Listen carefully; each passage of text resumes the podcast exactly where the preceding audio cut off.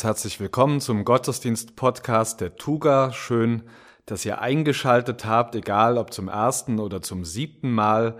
Ich freue mich, dass ihr dabei seid bei unserem heutigen Gottesdienst, den wir feiern im Namen des Vaters, des Sohnes und des Heiligen Geistes. Siebenmal so oft haben wir bereits inklusive heute unseren Gottesdienst wegen der Corona-Krise als Podcast gefeiert. Man könnte sagen, erst siebenmal, schließlich können wir noch ohne Probleme mitzählen. Man könnte aber auch sagen, schon siebenmal, denn inzwischen fühlt sich das Ganze wahrscheinlich für die meisten von uns relativ vertraut und vielleicht sogar normal an. Vielleicht ist es schon zu einer neuen Gewohnheit geworden. Aber mit dem Monat Mai, der gerade begonnen hat, eröffnen sich für uns Möglichkeiten, die uns zumindest ein bisschen mehr wieder an liebgewordene alte Prä-Corona-Gewohnheiten anknüpfen lassen. Zum Beispiel müsstet ihr diesen Podcast nicht mehr unbedingt nur alleine oder mit den Leuten anhören, mit denen ihr zusammen wohnt sondern ihr könntet euch auch mit anderen treffen, um das zu tun. Und vielleicht habt ihr das ja auch heute schon getan. Vielleicht sitzt ihr jetzt gerade natürlich mit ähm, angemessenem Abstand mit Leuten zusammen, mit denen ihr nicht zusammen wohnt. Und falls nicht, dann könnt ihr ja überlegen, ob das für nächste Woche vielleicht eine Option wäre. Und vielleicht ruft ihr dann am besten direkt nach dem Gottesdienst jemanden an, um euch gleich einen Termin auszumachen. Eine andere Gewohnheit, die wir als Gemeinde hatten, werden wir ab heute auch wieder aufnehmen. Und zwar werden wir während des heutigen Gottesdienstes das Abendmahl feiern. Im Idealfall habt ihr das schon gewusst und habt darum schon ein Stück Brot und ein Glas Wein oder Traubensaft vor euch stehen aber falls nicht, ist es auch nicht weiter schlimm, dann drückt einfach jetzt auf Pause und richtet euch die Sachen noch schnell her und schaltet danach einfach wieder ein. Ich warte auch so lange auf euch. Gewohnheiten, das ist auch das Stichwort für unsere derzeitige Themenserie Leben im Rhythmus der Gnade, denn darin beschäftigen wir uns ja mit guten Gewohnheiten, mit Tätigkeiten, die wir regelmäßig in unseren Tages- und Wochenablauf einbauen können, um in der Zeit der gegenwärtigen Krise, aber auch darüber hinaus ein Leben im Bewusstsein der Gegenwart Gottes führen können und darin Hoffnung und Frieden und Kraft finden können. In der Predigt wird es nachher darum gehen, welche Rolle dabei Zeiten des Gebets spielen, aber vorher werden wir uns schon eine solche Zeit des Gebets nehmen. Eine Zeit, in der wir mit Gott reden können, durch Lieder oder auch mit eigenen Worten und in der wir uns durch das Feiern des Abendmahls auch bewusst machen können, warum es überhaupt möglich ist, mit Gott zu reden. Warum wir uns sicher sein können, dass er uns hört und dass er sich für uns interessiert wie ein guter Vater für seine Kinder. Herzliche Einladung dazu.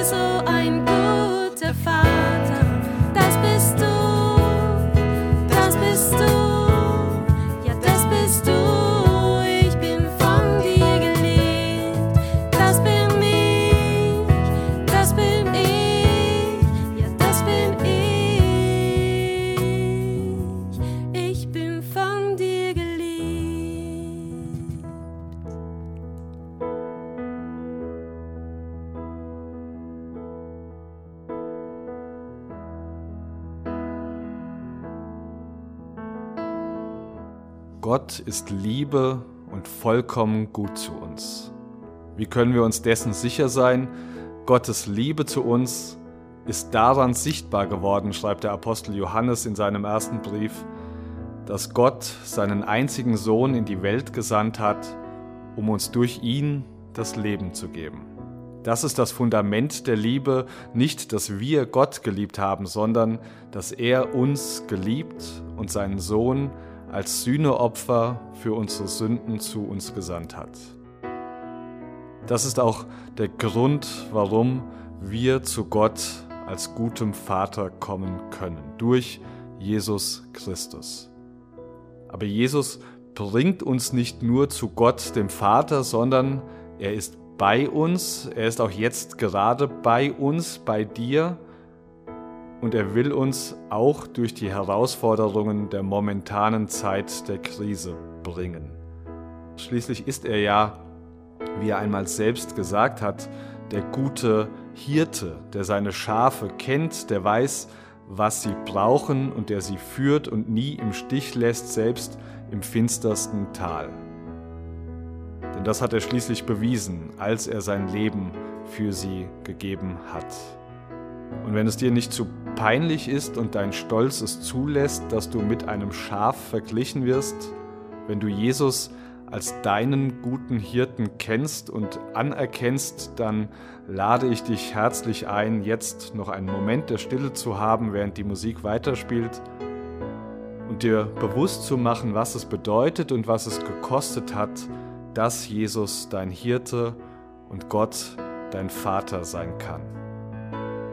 Anschließend werden wir noch ein Lied singen und während dieses Lieds wird es auch wieder eine Zeit mit nur Instrumentalmusik geben und in dieser Zeit kannst du dann das Abendmahl nehmen und Jesus mit deinen eigenen Worten sagen, was auch immer du ihm gerne sagen möchtest. Und falls du das Abendmahl nicht nehmen möchtest, dann nutze die Zeit einfach zum Nachdenken, vielleicht aber auch um Jesus zu sagen, dass wenn er wirklich so ein guter Hirte ist, er dich das doch erkennen lassen soll.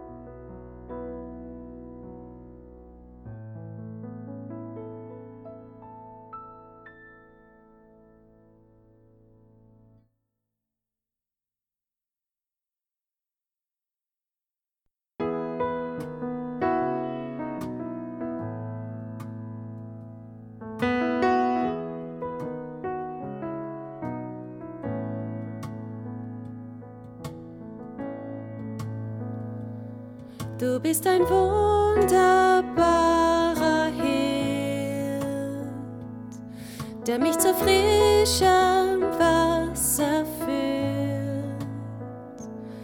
Du hast so reich gedeckt des Königs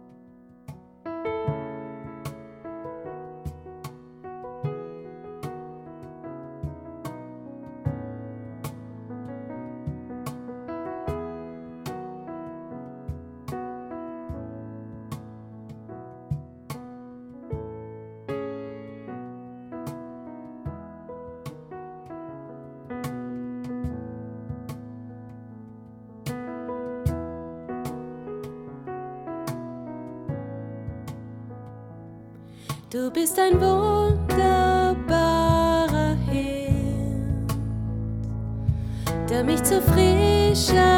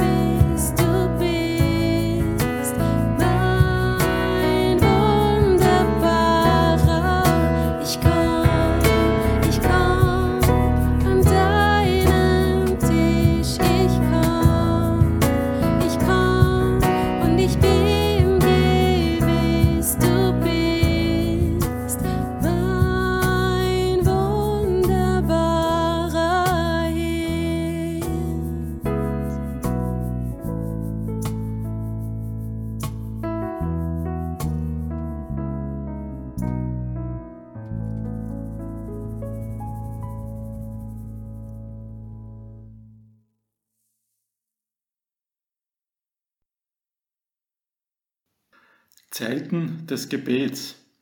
Dieses Predigtthema habe ich mir nicht ausgesucht. Was ist da nur in Markus gefahren, als er mir dieses Thema zugeteilt hat? Was habe ich schon Gescheites über Gebet zu sagen? Mein erster Gedanke war, Markus zu bitten, das Thema mit jemand anderen zu tauschen. Da gibt es Helden des Gebets in unserer Gemeinde, die viel besser geeignet sind, eine Predigt über dieses Thema zu halten. Ehrlich gesagt, ich bin kein Held des Gebets. Das möchte ich von Anfang an klar machen. Es fällt mir schwer, mich für mehr als ein paar Minuten aufs Gebet zu konzentrieren.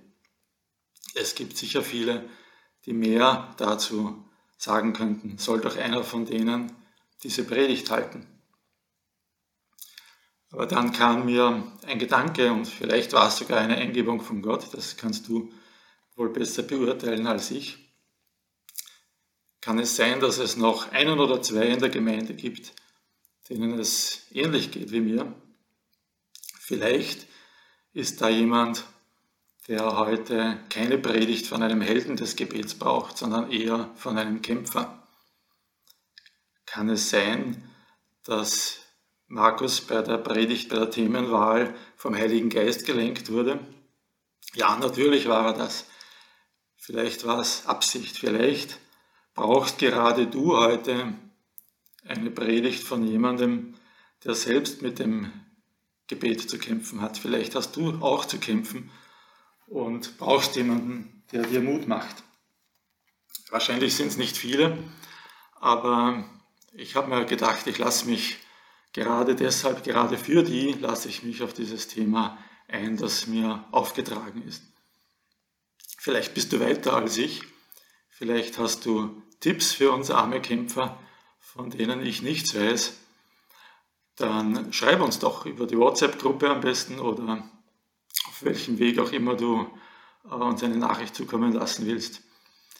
Wäre doch toll, wenn es ein Feuerwerk an Beiträgen gibt in unserer WhatsApp-Gruppe dafür, wie wir besser beten können. Also, wenn du ein Held des Gebets bist, fühle dich dazu aufgerufen, uns weiter zu helfen. Und wenn du jetzt sagst, naja, das ist mir jetzt ein zu einfaches Niveau, damit kann ich nichts anfangen. Wir sind hier in einem Online-Gottesdienst. Du hast eine tolle Möglichkeit. Unten in, dem, in der Soundcloud gibt es einen Regler, den kannst du einfach nach vorne schieben, 20 Minuten weiter ungefähr, und steig wieder in den Gottesdienst ein, nachdem diese Predigt zu Ende ist. Ich werde dir nicht böse sein, ich werde es niemandem verraten, dass du dir die Predigt nicht angehört hast. Und ähm, ich möchte für die Leute reden, die denken, dass sie es vielleicht wirklich brauchen, denen es ähnlich geht wie mir. Okay, dann denke ich, wir sind unter uns auf und hinein ins Thema Zeiten des Gebets. Untertitel, die Predigt, die nie hätte gehalten werden sollen. Meinem ersten Gedanken habe ich den Titel gegeben, wieder das schlechte Gewissen. Kennst du das auch, wenn davon die Rede ist, dass wir beten sollen, dass gleich das schlechte Gewissen anschlägt? Bei mir ist es oft so. Und der Stehsatz dazu lautet, wir beten doch alle noch viel zu wenig. Stimmt doch, oder? Stimmt immer, nicht wahr? Ist irgendwann schon jemand aufgestanden und hat gesagt, nein, tut mir leid, also ich habe jetzt wirklich genug gebetet. Keine Ahnung, was wir mit dieser Person machen würden. Wann hat man denn genug gebetet?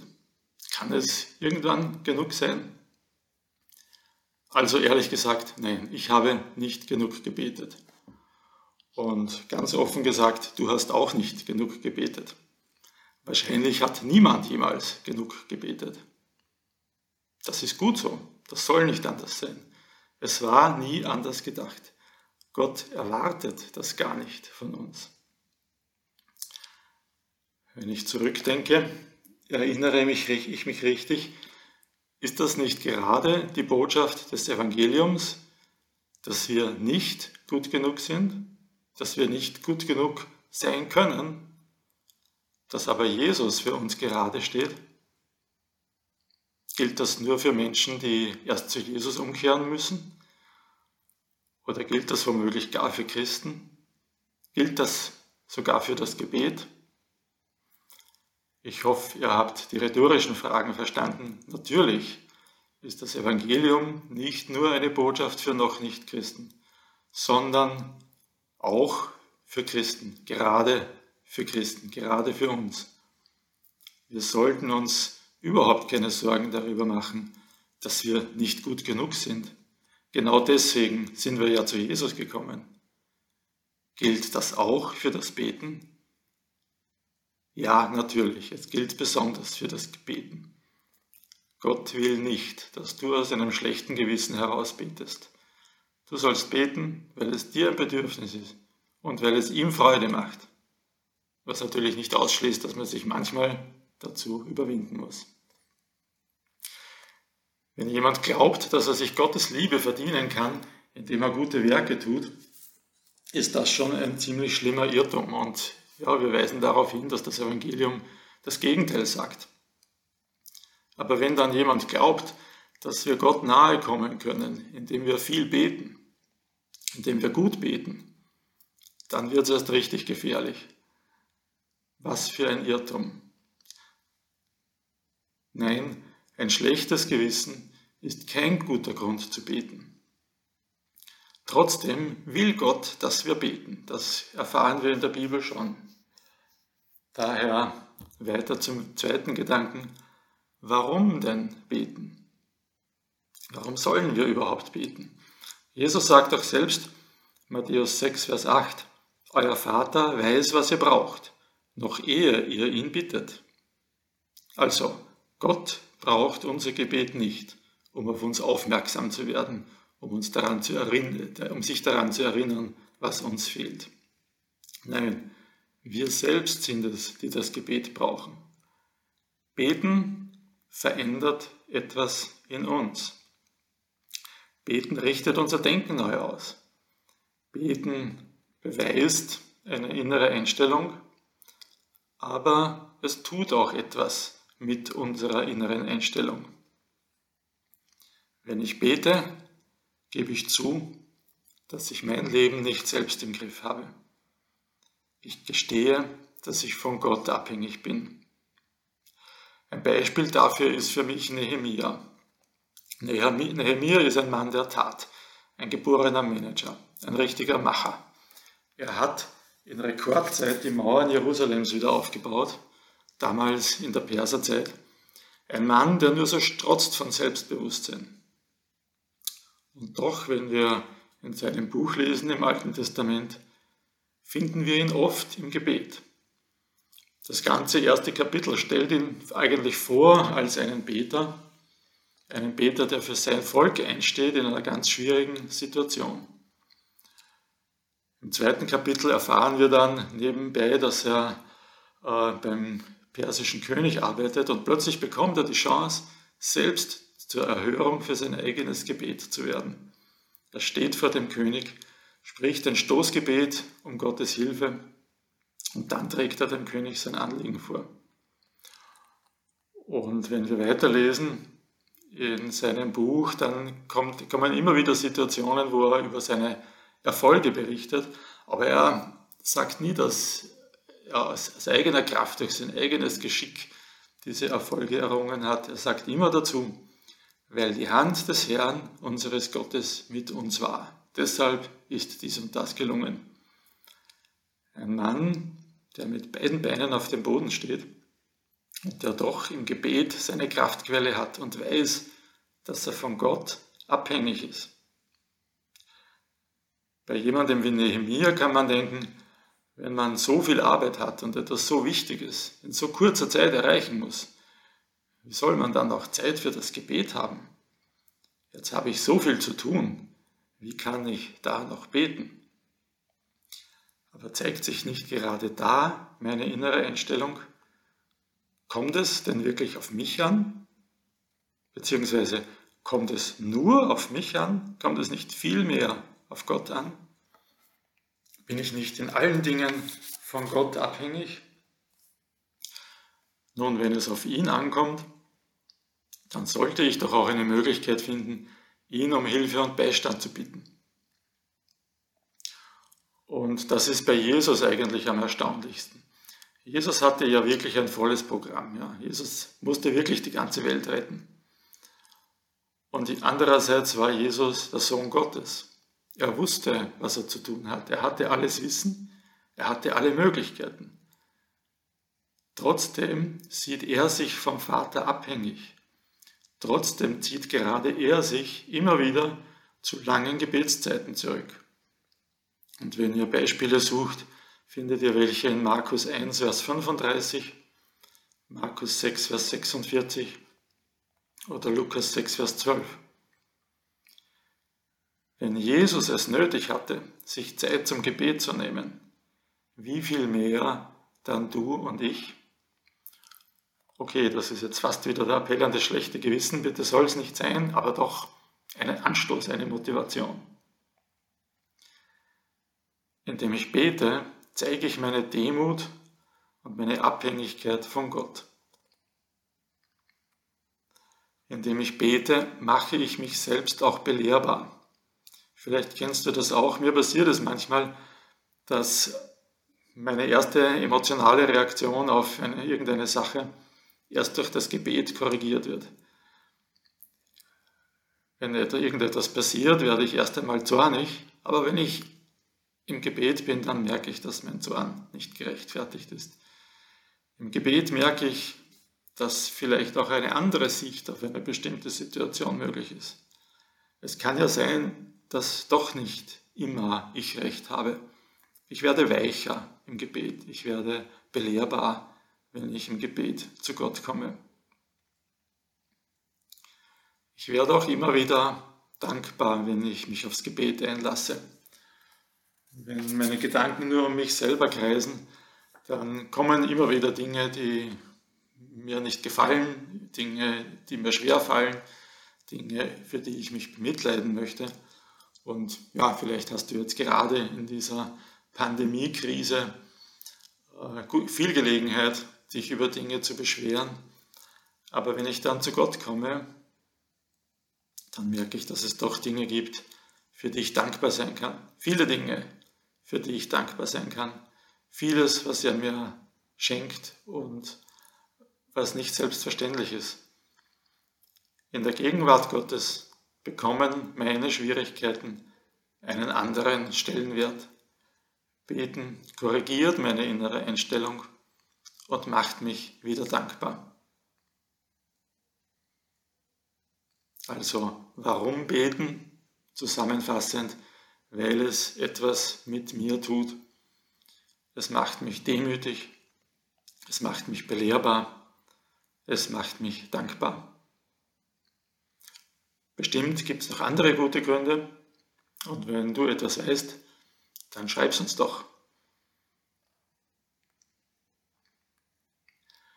Dritter Gedanke, und jetzt soll es ganz praktisch werden, und das war ja auch der Auftrag für diese Predigtserie, dass wir praktische Tipps bekommen. Wie beten? Was kann uns helfen zu beten? Ich möchte mich hier beschränken auf ein paar Gedanken, die ich direkt aus der Bibel heraus habe. Erstens, es kommt nicht auf die Länge deines Gebetes an. Es kommt auch nicht darauf an, ob du schön betest. Jesus sagt selber, das ist Matthäus 6, Vers 7, wenn ihr betet, sollt ihr nicht plappern wie die Heiden. Die meinen, sie werden nur erhört, wenn sie viele Worte machen. Leistungsdenken ist beim Gebet nicht angebracht. Das sollte schon klar geworden sein, aber das soll auch dieser Vers noch einmal betonen. Es kommt nicht auf die Länge an, lieber kurz und echt als lang und man langweilt sich selber dabei. Der zweite Gedanke ist, tu es regelmäßig. Und ich beziehe mich da auf Apostelgeschichte 3, Vers 1.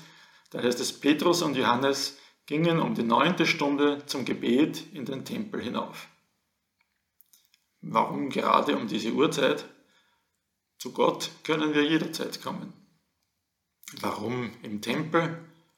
Gott ist doch überall. Nun, vielleicht haben Sie sich ja mit anderen zum Gebet getroffen, dann braucht man dann einen Ort und eine Uhrzeit oder zumindest einen Internetlink. Aber ich kann mir gut vorstellen, dass es für Sie auch eine Hilfe war, einen festen Rhythmus zu haben. Dann war das Gebet für Sie nicht eine Sache der Laune, sondern eine Sache der Gewohnheit. Ich habe ja schon gesagt, manchmal muss man sich überwinden, manchmal fühlt man sich nicht danach. Wenn es aber eine feste Gewohnheit ist, zu einer bestimmten Zeit, an einem bestimmten Ort zu beten, dann fällt es leichter, sich zu überwinden. Da ist das Gemeindegebet übrigens eine gute Gelegenheit. Und ich möchte nochmal darauf hinweisen, jetzt wo es noch dazu online ist, ähm, sparst du dir sogar die Fahrzeit hin und her. Also für mich ist das eine große Hilfe. Ich bin eigentlich gern dabei, obwohl es auch da eine gewisse Überwindung braucht.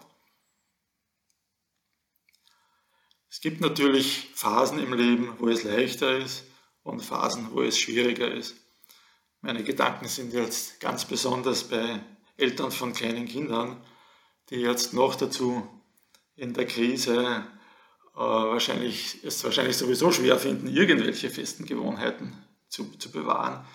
Da gerät, gerät vieles ins Wanken, was man sonst regelmäßig tut. Und natürlich wird es dann auch schwer sein, regelmäßige Gebetszeiten einzuhalten.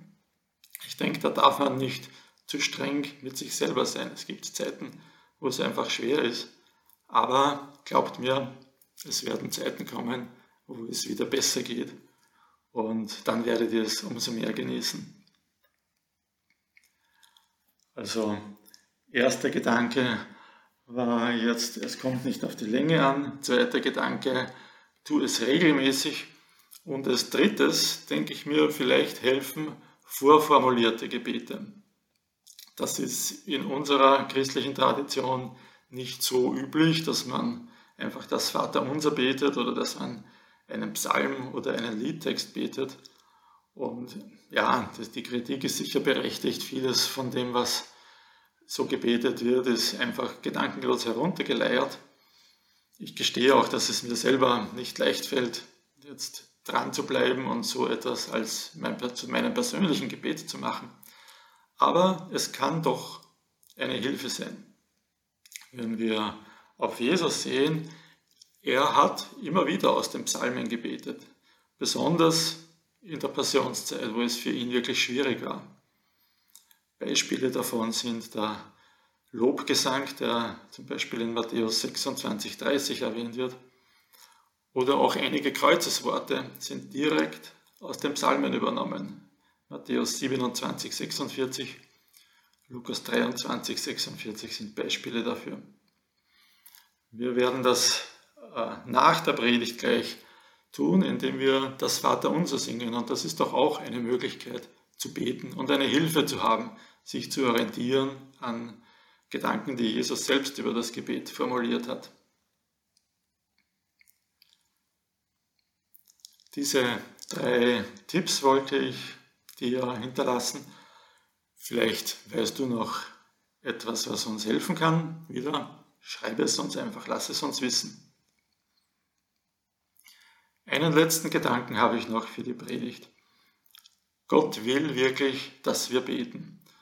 Deshalb rührt er auch ordentlich die Werbetrommel dafür. Und das, was bei uns Menschen Werbung heißt, heißt bei Gott Verheißungen. Also es gibt ganz tolle Verheißungen, ganz tolle Werbesprüche in der Bibel für das Gebet. Und ich möchte mit ein paar von denen schließen. Und zum Nachlesen hat mir Markus versprochen, dass er die auch in den, in das, in den Programmzettel mit aufnimmt. Matthäus 7, Verse 7 bis 11. Bittet, dann wird euch gegeben. Sucht, dann werdet ihr finden. Klopft an, dann wird euch geöffnet. Denn wer bittet, der empfängt. Wer sucht, der findet. Und wer anklopft, dem wird geöffnet. Oder Markus 11, Vers 24. Darum sage ich euch, alles, worum ihr betet und bittet, glaubt nur, dass ihr es schon erhalten habt, dann wird es euch zuteil. Ähnlich Johannes 14, 13 bis 14. Alles, um was ihr in meinem Namen bittet, werde ich tun, damit der Vater im Sohn verherrlicht wird. Wenn ihr mich etwas in meinem Namen bittet, werde ich es tun. Johannes 15, 7, Jesus scheut sich nicht, das öfters zu wiederholen. Wenn ihr in mir bleibt und wenn meine Worte in euch bleiben, dann bittet um alles, was ihr wollt. Ihr werdet es erhalten. Und Johannes schreibt dann noch in seinem ersten Brief, 1. Johannes 5, 14 bis 15, wir haben ihm gegenüber die Zuversicht, dass er uns erhört, wenn wir etwas erbitten, das seinem Willen entspricht. Wenn wir wissen, dass er uns bei allem hört, was wir erbitten, dann wissen wir auch, dass er unsere Bitten schon erfüllt hat. Und manche sagen dann vielleicht, erfüllt das nicht genau so, wie wir gebetet haben, aber er erfüllt es so, wie wir gebetet hätten, wenn wir wüssten, was wir wirklich brauchen, so wie Gott weiß, was wir wirklich brauchen. Wollen wir uns diese Zusagen entgehen lassen? Es soll wirklich nicht darum gehen, Gebet als Pflichtübung irgendwo hineinzupressen, um mit einem schlechten Gewissen zu beten. Es geht eher darum, die Geschenke abzuholen, die für uns bereit liegen. Es geht darum, uns segnen zu lassen wo Gott uns anbietet, uns zu segnen durch das Gebet. Das wollen wir gleich tun, jetzt indem wir das Vaterunser singen. Du kannst mitsingen, du kannst mitbeten, laut oder leise, wie es für dich am besten passt.